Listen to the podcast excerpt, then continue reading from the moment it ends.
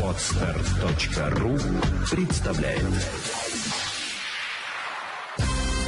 Вперед к финансовой свободе!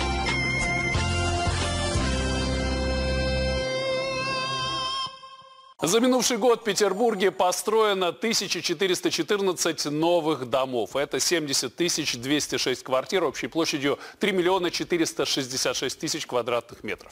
Как отметил губернатор Александр Беглов, целевой показатель Минстроя перевыполнен на полтора процента. Лидеры по воду жилья – Приморские, Выборгские и Московские районы. И нужно добавить, что все новые разрешения на строительство выдаются только с обязательным вводом социальных объектов. И за 2022 год их введено 260 63, из них 32 образовательные учреждения и 10 учреждений здравоохранения, физкультуры и спорта. И деньги занимают в основном именно на жилье. Декабрь стал месяцем ипотеки. Средний размер кредита на покупку квартиры вырос на 7,4% до 3 миллионов 900 тысяч рублей и общего объема в 701 миллиард рублей. Это больше половины общей суммы всех выданных займов. Если рассматривать целиком прошлый год, население и компании получили кредиты на 10,7 триллиона рублей, что почти на четверть меньше, чем в 2021 году. Интерес э, рос в декабре в том числе, потому что заканчивалась субсидированная ипотека. Льготную продлили, а вот субсидированную под там, около нулевые проценты отменили. Поэтому, конечно, все пытались а, еще приобрести на выгодных для себя условиях все клиенты. Вот, и сейчас ставки довольно резко поднялись.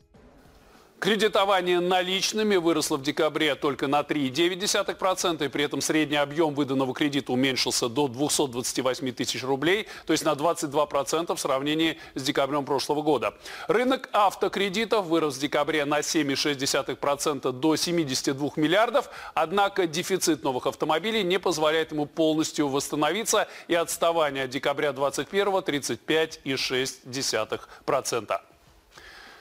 Федеральная сетевая компания Россети стала по сути государственной. Российская Федерация в лице Агентства по управлению государственным имуществом увеличила долю владений в ее капитале с половины процента до 75% плюс одна акция. ФСК стала головной в группе компании Россети. На ее баланс переведены акции других компаний группы. Например, в ПАО Россети Ленэнерго доля акций, принадлежащих государству, теперь составляет 68%.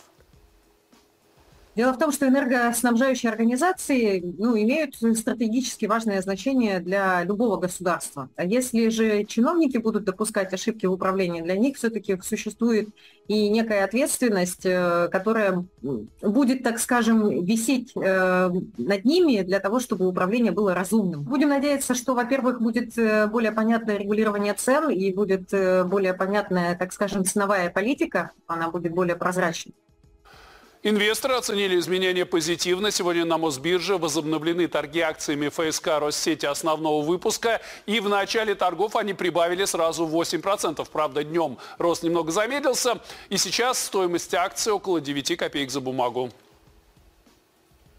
Ровно 7 лет назад по поручению губернатора в Петербурге основан Фонд развития промышленности. Организация выдает предприятиям кредиты под проценты значительно ниже банковских ставок. Анастасия Лакман расскажет подробнее. О популярности фонда сегодня как нельзя лучше говорят цифры. За 7 лет работы капитализация его выросла в 7 раз с 1 до 7 миллиардов рублей и вырастет еще на 2 миллиарда в 2023 году. Поддержку уже получили свыше 70 предприятий, многие из которых брали кредиты по несколько раз. Оно и понятно, ставки у фонда не превышают 5% при сроке займа до 5 лет. Мы взаимодействуем с нашим э, бизнесом, с Союзом промышленников и предпринимателей, в том числе и на встречах, губерна... встречах губернатора с промышленными предприятиями предприятиями. Все время обсуждаем вопросы, э, какие необходимы дополнительные программы э, в Фонде развития промышленности, какие, может быть, необходимо скорректировать. Получить займ на льготных условиях предприятия могут для разработки новой высокотехнологичной продукции, импортозамещения, модернизации или расширения производства.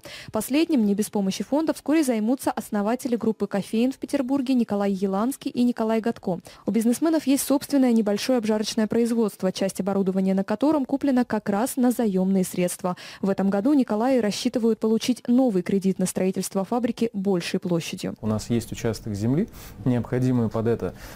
И мы сейчас занимаемся проектом И также хотим э, обратиться там, в какую-то программу. Я точно знаю, что есть программы там, вот, по бизнес-ипотеке, 5% годовых, что на сегодняшний день не очень на самом деле доступно, особенно для бизнеса. Программа промышленной ипотеки совсем новая, появилась буквально в конце прошлого года. Одновременно с ней заработали еще три проекта. Два из них связаны с финансированием на покупку предприятиями комплектующих изделий, и еще одна – это займы на технологическое присоединение. Фонд работает по абсолютно банковской схеме. Комплект документов аналогичный аналогичные банковскому.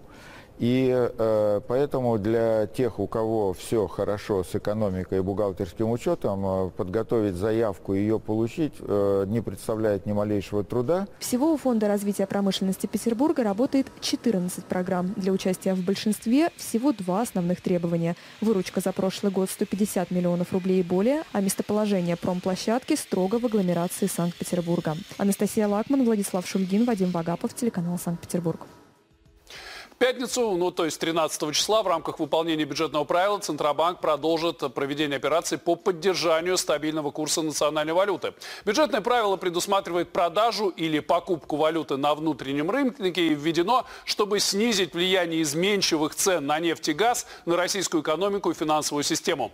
Но ну, в данном случае на внутреннем рынке будет продана иностранная валюта на 54,5 миллиарда рублей. Продажи пройдут до 16 января на московской бирже, как заявляет Банк России на торги выставит исключительно китайский юань. Но ну, одной информации о том, что Минфин начнет торги валютой, было достаточно, чтобы рубль начал укрепляться. Вот доллар на бирже сегодня ушел под отметку 69 рублей, евро был меньше 74, но официальный курс доллара 69.02, евро 74.14, курс яня 10 рублей 14 копеек. Вперед к финансовой свободе!